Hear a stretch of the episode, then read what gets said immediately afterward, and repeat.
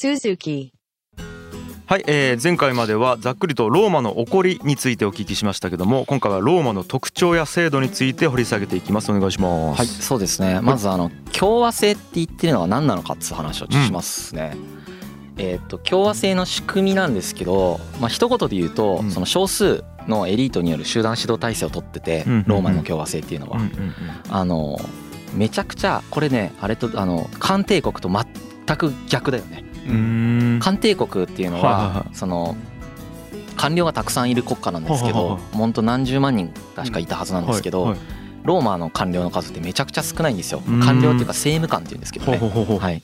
まあ、すごく少ないこうなんていうかすっごい小さい政府でうん。やってる人たちなんですけれども、あの一番有名な機関がまずあるのがはい。元老院、元老院はい、うん、セナトゥスって呼ばれるんですけど、ね、ほうほうほう。元老院って聞いたことあるでしょスター・ウォーズだよね。スター・ウォーズにも出てきますよ元老院。見てないしわからない。え？子供だと思ってください、子供に元老院説明するの結構むずい、うん。はい。元老院っていうのは、はい。さっき言ったその官僚と言われる政務官っていうものを経験した人たちで、うん。まあ、構成される、うん。あの諮問機関なんですね。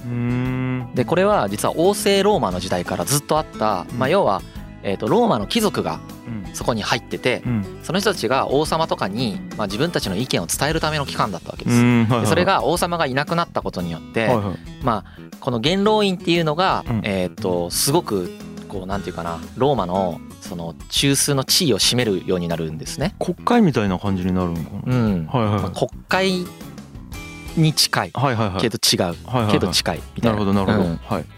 で共和制ローマにおける最高権力者っていうのは誰かって言ったら、うん。えっと前回言った、えっとコンスルなんですね。うん。これは執政官コンスルっていう。う。ん。あの日本語で言うと執政官。うん。えっと元々の言葉で言ったらコンスル。うん。この2名うん。なんですけれども、えっとこのコンスル2名自体がそもそもほとんどこの元老院から出てくるんですよ。なるほど。基本的に。で1年で終わるじゃん。うん。しかもコンスルって。うん。で基本的に連続任期ダメなんでコンスルって。うんで独裁しちゃうから意味ないじゃん。はい。1年の。だから連続でなれないんです基本的に。うん。ということはその1年しかコンスルって国政を担えないわけだから、はい。あのやっぱり元老院に気使うわけですよ。はいはい元老院は終身なんですね。はいはい。だからずーっといるわけ。うんずーっといてずーっと国政になってるわけ。うん。最高権力ではないんだけれども、うん。実質上の最高権力は実は元老院っていうのが共和制ローマの特徴なんですよ。おお変な感じ。そうなんです。なるほど。はい。で元老院って、まあ、さっき諮問機関要するにかこうコンスルとか政治家に対してまうん。あアドバイスしたりとかする機関っていうのは一応建前上ではなってんだけれどもはい。実際にすごくやっぱ権力をさっき深井君も言ったように結構持っててうん。でこう例えばこう終身なんですよ。うん。元老院のメンバーって。うん。だから終身ということはこう経験がずっと積み重なっていくエリートが集まっている集団っていうふうにやっぱ見られるようになってはい。でまあ後で紹介してくるんですけれどもこう民衆でもこう民会みたいなまあちょっと若干国会じゃないですけれどもまあ民会でこう民衆もいろいろ投票したりとかできるようなシステムなんですよね。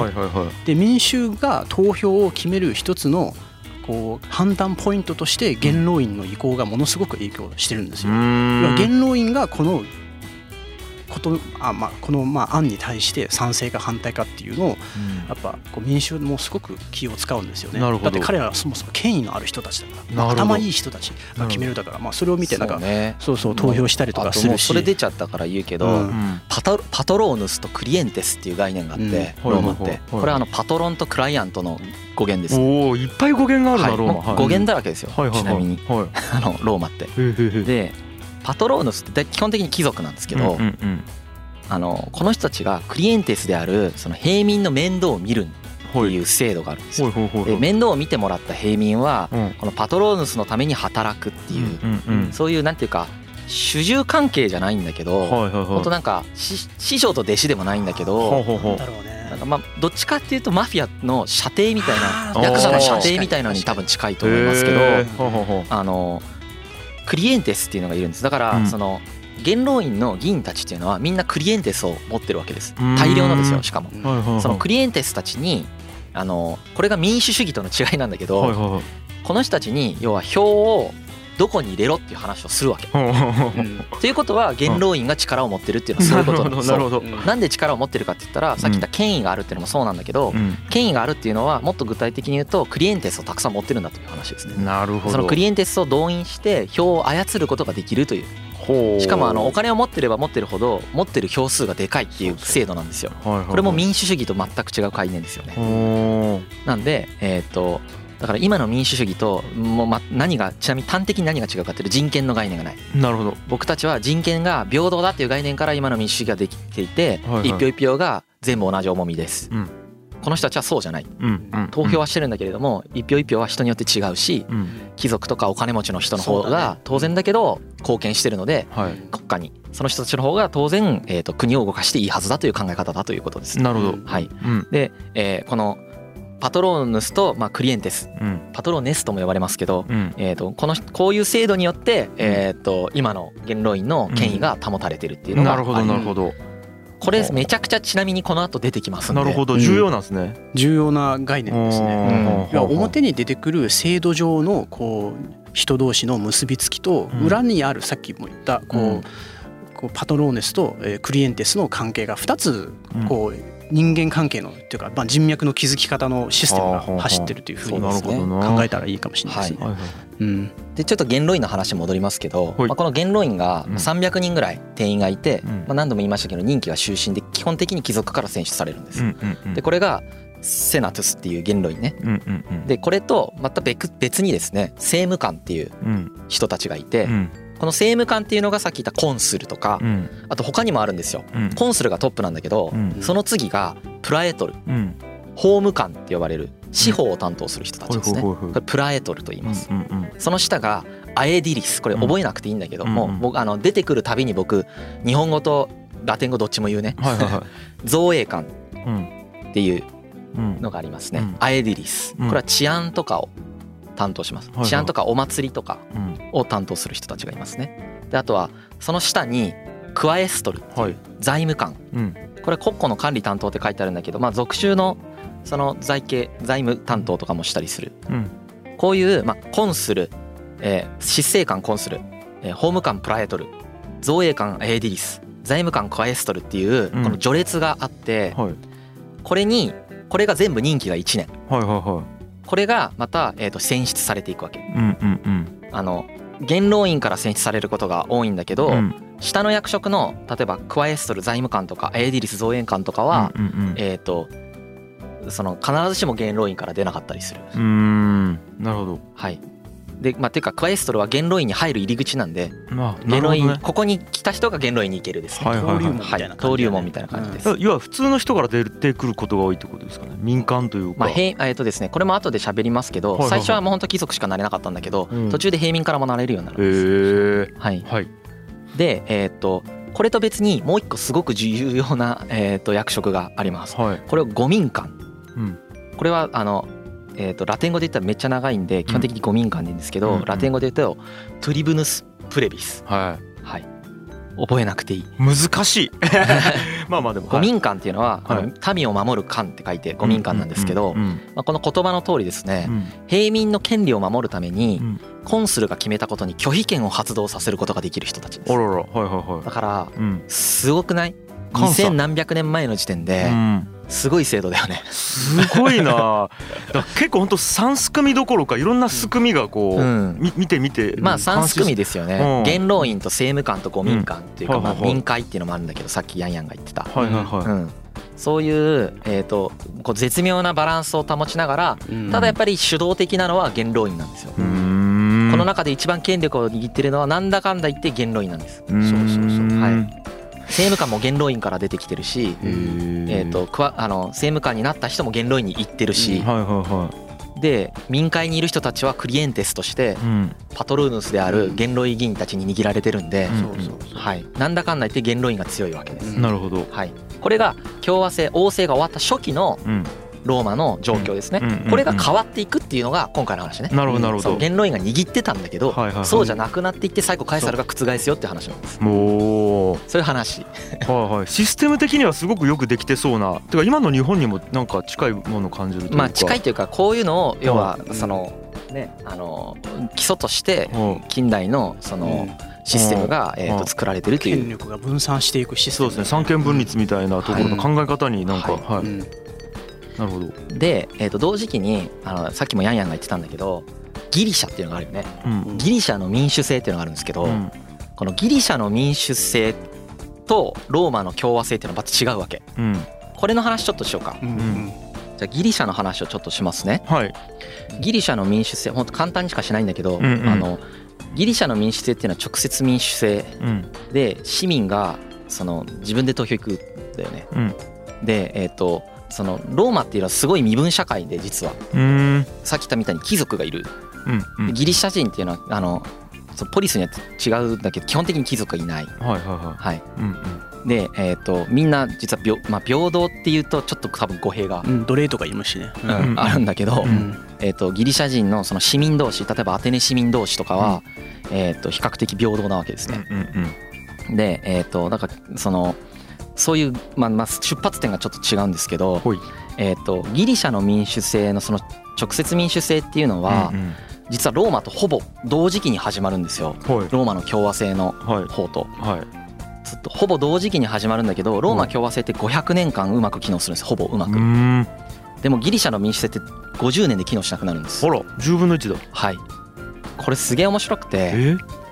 あのねギリシャの民主制ってね途中めちゃくちゃうまくいったんだよね。はい。あのスパルタの会の時にはい。えーとスパルタとアテネがはい。戦争する前ははい。めちゃくちゃ攻勢を極めたという話をしましたよね。あの時ってめちゃくちゃうまくいっててあのすごくえーと優秀な政治家が出てきたんですよ。はい。その直接民主制の中で。うん。でその優秀な政治家がえー、と民衆に迎合することなく迎合せずに説得してる間民衆をうん。すごくうまく機能した。ほうほうけど民衆の言いなりになり始めてから死ぬほどダメになってったえ要は人気を取るために言いなりになっちゃうんですよね。だけどはあ。ローマの人たちさっき言ったパトロンとクリエンテスの関係があるから元老院って結構強いんだよね。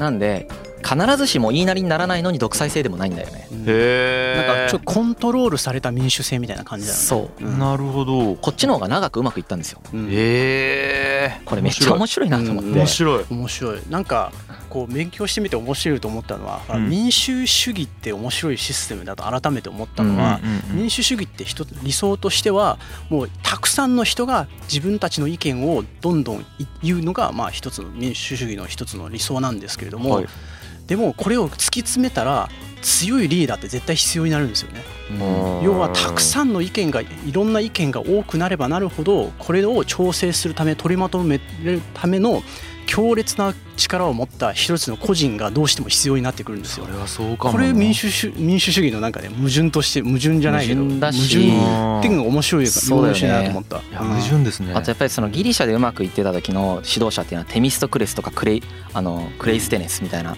人たちなんだけど、はい。この人たちっていうのはさっきも言いましたけどその国にとって中長期的に本当に必要なことっていうのをうん。民衆が反対意見でも彼らとの信頼関係の中で説得することができたんですよね。なるほど。僕民主主義って政治家は実は説得できないとダメなんじゃないかなと思います。まあね。これこの件から。なるほど。あんまり僕政治的な発言をここでするしたくないんですけど、はいはいはい。めんどくさいんで、はい あの政治と歴史って全く別物なんで、うんうんでもこれを見て僕は学んだことっていうのは、うん。民主主義の特徴って、うん。政治家が民主を説得できないと機能しないんだろうなとは思ったね。なるほどね。確かにそうだよね。うん。だって会社だってそうだもんね。えーそうかも。うん。あでしかもその政治家もちゃんと正しい判断ができてるような政治家である必必要要があるよね性があるよ。ね。正しい判断をした上でうん民主が反対民主というか国民が反対したとしても、うん。これこれこういう理由で本当に必要なんだよということを納得させることができるような能力を持ってるかどうかっていうのは本当は多分すごく大事なんですよ。なるほどね。でそれができてる人っていうのは俗人性なんでうんうんうん俗人的にそれがうまくいってた時期とはい。俗人的にダメになるっていう時期がギリシャには訪れてしまった。だけどローマっていうのはうんシステムで防いでるんでなるほど多分ギリシャの状況とかローマ知ってたんじゃないかなと思っててやっぱまあ話は絶対聞いてるよね。俗人的にこう一つの優秀な人だけをそので登場を待つっていうのは結構リスクだしうん。その人がバカだったらもう国が絶対ダメになるからそうじゃなくて一人に頼らずに元老院というこうエリート集団をに人材プールとしての役割を持たせてうん。この中でこう元老院をいろんな人を入れあ入れてこう新陳代謝を図りながらその中から期間限定の強い権力を持った人をそこから出していくっていうシステムに現実的な、まあ、そういう選択をしたのかもしれないですよねすげえ、なるほどね、ね。よう思いついたなそんなシステム、まあ頭いいというかはあ。やっぱ試行錯誤の結果なのかもしれんるほどうん。ねそこどうそこ詳細残ってないですけどうね。ういきなりできたかのように書いてありますけど。うん。まあ絶対その過程が絶対あるよね。確かにね。うん。相当頑張って作ったら。な、だからなるほどな。ツイッターの意見をそのまま制作に反映させたところでい。いいとは限らないってことですよね。そりゃそうだよね。みんなそれは好き勝手言いますからねうん。それはね。確かに。うん。なるほど。っていうのがまああってうん。それでそのなんていうかなえっとローマっていうのはまあギリシギリシャよりも強くなっていくっていうまあ礎がそこで築かれてるんだけれどもはい。ちなみにギリシャ側はそうやってそのうまく機能しなくなったことによってうん。えっとスパルタとアテネがしかも戦い始めてうんうん。ダメになっていきますよね。うん。でその後アレクサンドロスがそれをこう全部統一しちゃう。はいはいはでローマにつながるっていうことね、はいはいはい。流れはそういう流れなんです。い。なるほどなるほど、はい。で共和制はさっきすごくうまく機能してるって言ったんだけれどもうん。実は共和制は共和制は共和制で、うん。あの大きい課題を抱えてます。だはからまあどんなシステムでも実は課題を抱えてるんだっていう話だと思うんですけど、えーっと共和制ローマ共和制が抱えてたシステムの課題っていうのははその平民と貴族のその圧力が生まれてしまう。っていうまあ身分が分けれてるからなんだけどね。でえーっともう少し詳しく言うとですね、はいはい。あのローマってめちゃくちゃ戦争するんですね。うん。だからこそあんなにでかくなってる。はい。いろんなとこに戦争に行く。でそれには当然平民も参加している。は兵士として、あはい。えー平民が参加して平民が活躍する。うん。で戦争ってすごく大変でうん。彼らは農耕民族なんだよね。うん。だから普段はその畑を耕してるわけ。はい。農業をしている。ううんんその農業を捨てないといけないようんうねん。戦争の間ね。そう。うんうん言ってる間男手がなくなるわけうんです。うんでその女の人とかうん。子供とか老人とかでうん。畑を耕すってやっぱり大変じゃないですか。大変。硬い土地とかは耕せなくなったりしちゃう、うん。えー、それで人手がなくなる。はい。だから、えー、と平民は戦争に行ってそれでこうローマがでっかくなっていけばいくほど貧乏になっちゃうんですよ。わあそうだそれは。でも貴族はうん。でかくなればなるほどそのでかくなって新しく獲得した土地のうん。利益っていうのが出てくるんだよね。うん。そこから税金とか徴収したりとかうん。するから。うん。その利益を自分たちが配分してるからうん。比較的自分に入れるじゃん。じゃはいあ自分たちは金持ちになっていくわけ。はい。うん。これ後でもう一回詳しく言いますけどうん。こういうことが起こる。はい。それで平民と貴族の間でうん。身分闘争がうん始まってしまう、それはそうなりそうやな。ででも平民の方がやっぱり強いんだよね、うん。なんでかって言ったら彼らは兵士として行ってるから、うんはい。や俺兵士として行かないみたいなこと言われたらいなるほど。元老院は困る。なるほど。外敵に攻められてきたところでストライキされたら国滅びますよね。そりゃそうだ。そりゃそうだ。だからその平民はストライキとかを駆使することによってうまい具合に自分たちのその権利っていうのを獲得していくんですね。でその獲得の過程で出てきたのが五民間とかなんですよ。要は五民間っていうのはこういうけんあの階級闘争の過程で出てきたものなんですね。で例えばあのコンスルのうち1人は平民から出さないといけないってなったりだとか。うん、いろんな権力を持った重要ポストが今まで貴族に独占されていたところ平民に対しても一部解放されていったっていうのが流れです。で実際平民の中から立派な人がたくさん出てくるんです。この後。そこ吸い上げるシステムになってるのはすごいな。ポンペイウスとか平民だしクラッススも平民だうんしうん、後で出てくる重要人物です。ああのクラッススに似てるけどグラックス兄弟っていうのもいてその人たちも平民ー。出身だしへだからキーパーソンカエサルはね貴族出身なんだけど、ーうんうんうん。実は結構平民出身のキーパーソンっていうのはたくさん出てくるんですね。こういう闘争の結果ですね。うん。なるほど。でこれによってもう一つ生まれたあの社会的な変化としてはこう平民に対してもこう要は出世していくルートができたじゃないですか。はいはいはこれによってこういろんな人材を獲得するようない。吸い上げるようなこう幅がもっと広がったんですよね。はいはいはい。それで俺も頑張れば出世できる。自分も戦争行って軍港を建てればなんかこう戦利品をたくさんもらえる土地がもらえるっていうことになってたうん。なんか社会の活力として結構これでちょっとブーストされた部そうですね平民もモチベーション上がりますそうよね。そうモチベーション上がるんですよ、うん。中卒で社長になれるんやみたいな、うん。なんかそういうことですよね。そうですそうです、はいはいはい。はい。まあ、という感じでですね、まあ、そのローマははえー、と大きくなるにつれてうん平民と貴族が争いってしまうっていう、まあ、構構図というか、まうんあ、そのなんていうかな一番最初からの初期欠陥を持ってるんですよね。いはあの今まで歴史の話の中で僕何回かどっかで言ってたと思ったんですけど、はい国ってその国ができた時に滅びる理由がもう決まってるんですよい。うんね。うんうんローマの場合は、まあ、まさにここだったわけです。うんうん平民と,、えー、と貴族との階級闘争っていうのが滅びる理由だったんだけど、これを乗り越えさせたのがカエサルです。うーん。はい、うわ面白い。うん、はいはいはい。であと,、えー、と本当はちょっとこの回でもっと戦争の話しようかなと思ったけど多分ね50分とかなっちゃうから あの本当はねハンニバルとかねポエニ戦争とかねうん。いろいろあるんですよ。いろいろケルト人の襲来とかねいろいろあるんだけど、うん。もうこれは別シリーズでいよ。うあの今回諦めると。やめよう、うんうん。ちょっと長い。あのあと分散しちゃうと思うんで。なるほどなるほど。はい。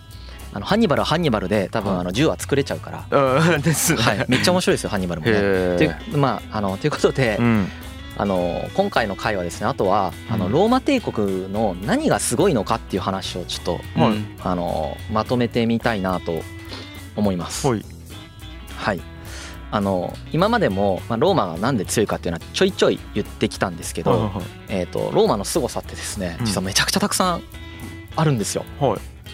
でちょっとそのたくさんあるやつを言っていきたいなと思うんだけどえっ、とねローマの凄さってめちゃくちゃたくさんあってはい。で本によってねまあ8割か7割ぐらい一致してるんだけどちょっとずつ違うんだようね。ーんけどなんかこれがそうだみたいなのはあんまなくて僕が読んだ限り、うんうん。全部上げてみようかなと思います。なるほど。はいはい。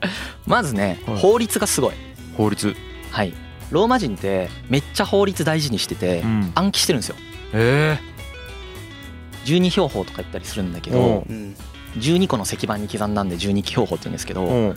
その成文法って言ってその文章化されてる法律ですね。うーん。この法律に基づいてまあ日々生きてるんですね。うん。で何かが起こったらこれの法律に基づいて判断したりするわけでうんす。うんであの基本的にさっきのあの権力闘争もうん。法律っていう形でうん。解決していくんですよ。うん。この法律を出して制度を変える。うんこの法律を出して制度を変えるっていううんちゃんと全部法成文化してうん。やっていくぐらいうん彼ら古代人なんだけれどもうん。法律っていうものをとっても重視しているので規律がすごい。うん。ものすごい規律こうなんていうの？そうだね。すっごい整然としてる彼らは。は 完璧師だね。完璧だよね。うん。合理的なんかな？超合理的。うん。そうなんですでやっぱりその法律から外れるということは基本的にやらない。やってる人いっぱいいるんだけどこうなんていう何個かちょいちょい出てくるんだけどうん。基本的に避けるそれをすごく。うーん。なんかお影響としてあるのはやっぱさっきも出てきたこう軍事軍事力だと思うんですよ、基本的に日本の武士武士日本みたいな武士の国じゃないですけど結構やっぱ戦い好きなんですよね。そう。結構いつも戦争やってるから下に武士に似てるよ。うん似てるもんへねえ。うん。プライドの高さとかね。プライドの高さとかはいあとこう武力を重視力を重視するとかうんで軍事力を持つっていうことはあの多数のこう要は組織組織運営じゃないですか、で組織運営するには何が必要だと結局やっぱマニュアルが必要なんですよ、うん。マニュアルとかルール作りが必要なんで、なんか、はい。多分戦争によってこういったこうルールでなんか決めていこうっていうふうな文化が育ってきたのかもしれないですね。はい。ね。ななんかマッチしたんだろうなと思うん。ですあー僕もそれ読んでその思ったんだけど例えばだけど彼らの戦い方が非常に集団戦法でううん。んその集団戦法からそれを学んだんじゃないかみたいなの書いてあったんだけど、うん。でもさ集団戦法ってギリシャも集団戦法なんだよね。だからやっぱりその集団戦法のみではなくて、うん。おそらく彼らがもともと持ってた気質うん。とそういう集団戦法みたいな。そのぶ文化じゃないけどやってたことっていうのがうまくマッチしてこういう彼らのさらなる新しい気質っていうのが醸成されていくっていうのが、なるほど。まあ、偶発的に起こっていった。はい。うんそれがたまたま超強かったっていう感じなんじゃないかなと思ってます。うん。はいはいもう一つ特徴はもうすでにこれも言及しましたけどローマ市民権っていうものをうん。幅広く交付する、うんこれはギリシャ人はしなかったんですね。つまりスパルタ人は誰にでもお前もスパルタ人になっていいよなんてことは絶対に言わなかった。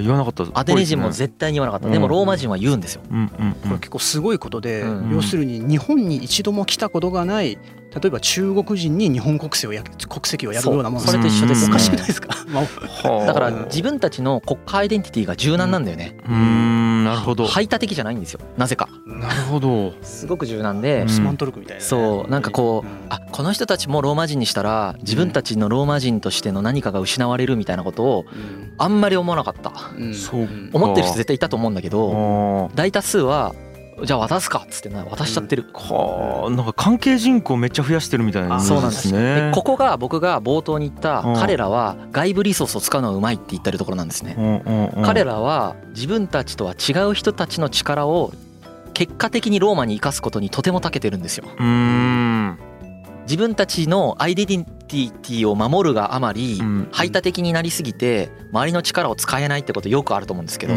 その真逆の人たちなんです。なるほど。そうだね国の最初からみんな集まれで作った国ですからね。そうかそうそかずっと集まれってそう言ってるこの指止まれみたいな国それが最もうまかったのがカエサルなんですちなみに。その外部リソースを使う。うん。これが最もうまかったのがカエサル。へえなるほど。すげえ面白い。うんうんうん。うんで外部リソースを使うっていうことは要するに今まで自分たちと違う文化で生きてきた人たちのと共有するなんだろうフォーマットを作るってことじゃないですか、うんうんうん。これって今の EU と結構似てる部分があると思ってて、うーん。うん。それがやっぱりこう帝国を作る一つのベースになっていんじゃったんじゃないかなと思います。よまあそうかあと外部を入れるっていうことは文化が違うから雰囲気とか空気感でわからない部分を法ルール。律とかルールで全部決うんめていくっていう。なるほどね。あとはあごめんね。うんあとはねもう一つちょっと別の話題に移るね。はい。えっと内紛が少ないんです。うーん。比較的。なんでやろもちろんさっき言ったみたいな階級闘争はあるんですけうどは他の国ってもっと内紛してるんですよ。い。はうん。けどローマ人って他の人たちと比べると比較的内紛が少ないんですよ。多分パそのパトローヌスと,、えー、とクリエンテスみたいな関係があるとかもあると思うし元老院がもう一定の地位を占めていてその人たちに対してもう平民がそのよほどのことがない限りは基本的には従ってるとかそういうのが多分あると思うんですけど、そのギリシャが内紛になっていったりとかしたのに対して、うん。ローマっていうのは比較的一致団結をずっとしてる、でこれが強いっていうのは僕会社経営しててめっちゃ思う、そもそも全くの内紛のない会社ってめっちゃ強いもん。そうだよね。なんかギリシャとかだとギリシャって言っていいのかな？こうこう内紛って断絶から起きるんですよね。もうお前は敵お前はこっちは味方みたいなうん。決定的な断絶から生まれるんですけどこうまあもちろんローマにもそういった断絶はあるんですが結局こうほらそのプライベートなそういうパパパトロンうん。パトローネスとクリエンテスの関係で複雑に結ばれてるからこう決定的な断絶にはならないんですよね。多分ある政治家はいろんなこう平民とも全部つながってるしうん。平民と政治家でこの案件に対してはすごく断絶してあお互い反目し合ってるけども、でも実際中ではねいろんな人同士がつながってるからうん。ね殺し合うでこの主主人と殺し合うわけにもいかないからねみたいな。なるほどだからそうか同じ人でも違う関係性がある。そう。なんですよ。か喧嘩はするけれども相手を殺しきれないっていう。こ これね僕のちょっとあのすごい精度の低い仮説なんですけど、こういう断絶が起こりにくい状況ってうん。複層回数にわたる人間関係を作ってる時の可能性が高いなと思ってます。どういうことですか？えーとですね一つの権力構造の元のピラミッド体制ではないということです。それが何個も種類があるってこと。例えば労働組合と会社とか。あーはいはい。なるほど例えばねはいはいあのあとは、うん。えー、と中世ヨーロッパでいくとん。領主とローマ教皇。とか、うんうんうん。こういう感じで複数の権力構造の中に複合的に自分が組み込まれてる時相手もそれに組み込まれてる時っていうのはうん。比較的シンプルな対立になりづらいので。そうだよね。本当や。だって相いやそれ相当あるかも。相手を潰せば自分にも絶対引き跳ね返ってくるとから、ね、かそうそうそう。こっちの権力構造でうん。分裂しててもこっちで分裂してないみたいなことが起こるからうん。うんそれで分裂しないみたいなことが起こる可能性が高いなというのを今回ちょっと感じたそれそうかも。あのまだ俺ちゃんと検証してないけうどん。うん。えー、あいやそれなんか実感的にそうかもしれないです。なんか今まで。皆さんもじ自分の実体験と照らし合わせてみて意見欲しいとこですね。そうかも分かんないんでまだ。うん。うん。ちょっとねあのどんどん過ぎに行くね、はいはいはい。あのまだいっぱいあるんです。楽しいなこれ。なぜ彼らが強いかですよね、うん。あの国に対する強い貴族意識があるへ貴族意識がとても強い。ここがだからえちょっとその侍とかとちょっと近いかもしれないんですけどうん。えーと平気でローマのために死ねるんですよ。いいね。いいねっつったらダメか。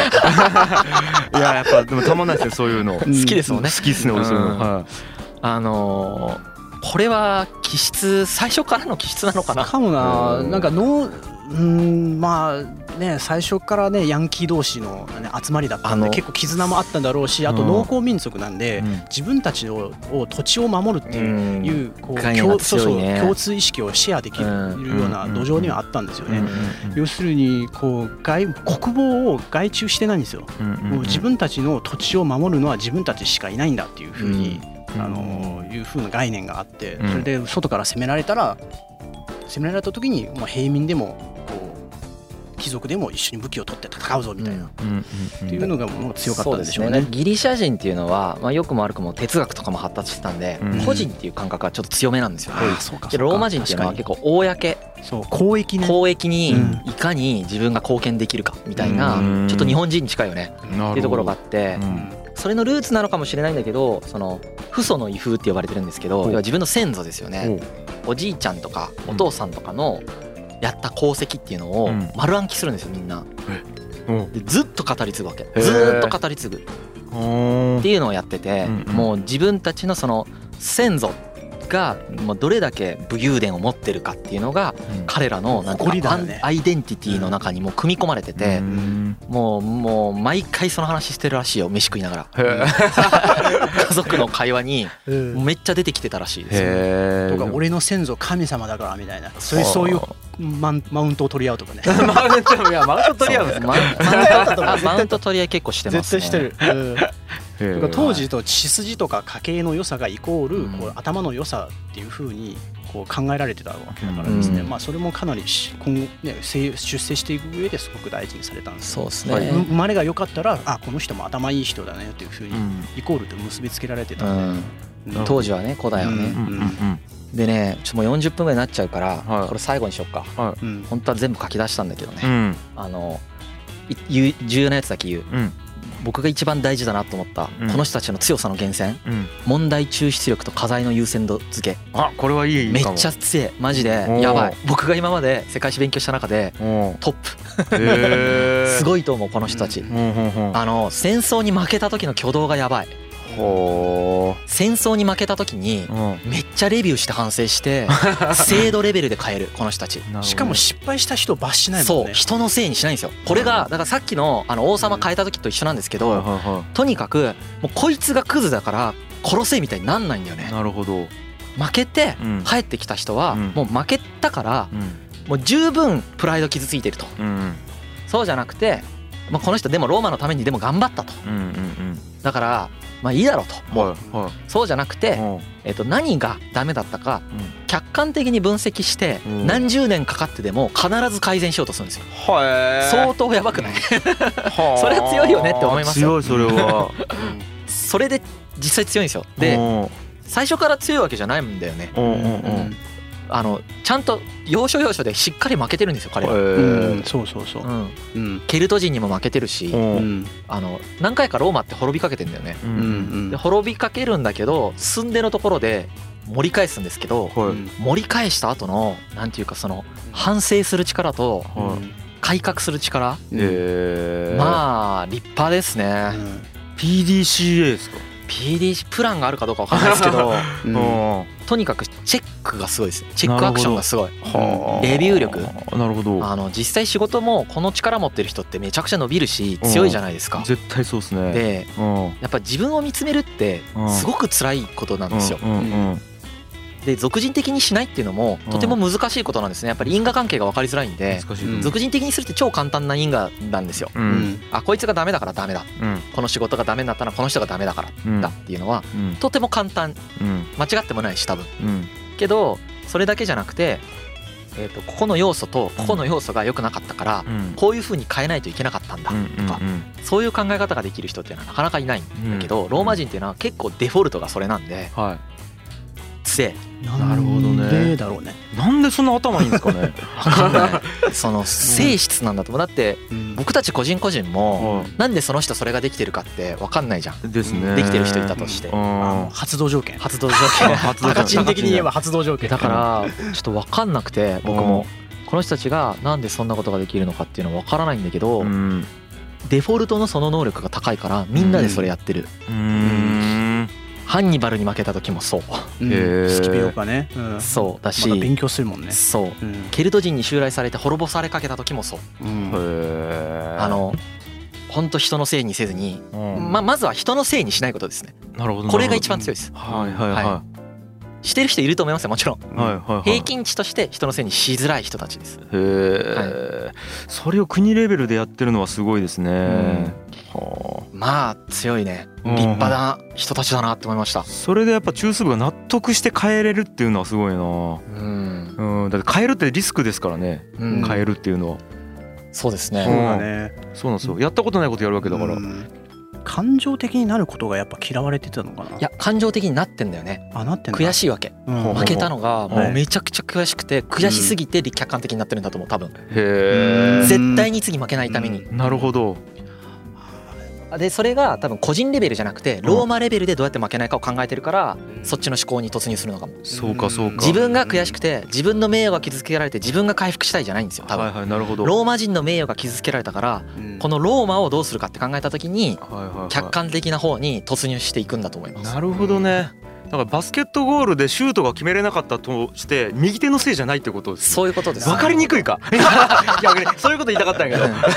なでもぜバスケ？全体から考えるんじゃなくて右手のせいにしてまあ右手切り落とせまあっていう,、そうですね。人間対でやった要は自分のシュートがをうまくするだけじゃなくてうん。チームでどう勝つかをやっぱり考えたい人たちだった。そうね。そっちの方が分かりやすい、はいこのチームを勝たせたい人たちが悔しくて考えた。なるほど確かに。組織で組織の良さを引き出してそれで問題解決していこうっていううん。国民性があるからうん。ねなるほどね、うん。主語がだから広いんかもしれないな、そうですね。なんか捉える時に、まあこうこういうね特徴を持った凄まじいはい。人たちなんですけど。うわはい。ちょっとあとタイトルだけ知りたいですよ。あとどんないすごいことがあるのか。ちょっとザザザッと書き上げた。あーえっとね中身はもうちょっっと時間があれなんで。ではあとねはい。信仰心が熱いとかね。あーはいはいいいですね。あの実はすごい宗教心が熱い。うんうん。そうなんですよねあと戦争に負けた時も、うん。もちろん自分たち自分のことも責めるんだけれども、うん。こうあ神様に対するお祈りが足りなかったのか、はい。お祈りの仕方が間違えたんだっていうふうにはあのその自分その実績のこうはい。ベクトルもあるんですよ。いなるほどなるほど、うん。はいはい。あと軍紀が軍紀が厳格である。あーこれはまあ規律ね。ちょっとねさっき言った規律がいい、はい。あの激しいっていうのは話とまああほぼ一緒なんですけどね、そういうのかな、うんうんううんん、なるほど、うん、あとはあのローマ連合っていうのがあるんだけどね、うんうんうん。この話はいいや。なるほど。ググってください。はあ。すげえ。えちょめっちゃ優秀っすね。クソ優秀です。だからこそまあだから世界史上のこんなことになってるわけです。なるほどね。いやいやこれはなんかなんか僕この僕でも大きくなっていく理由がなんかなんとなく雰囲気はわかるっていう感じですけどもいやここからの展開が気になるっていう感じでございますけど、一旦今日はここまでですかね。はい。はいありがとうございました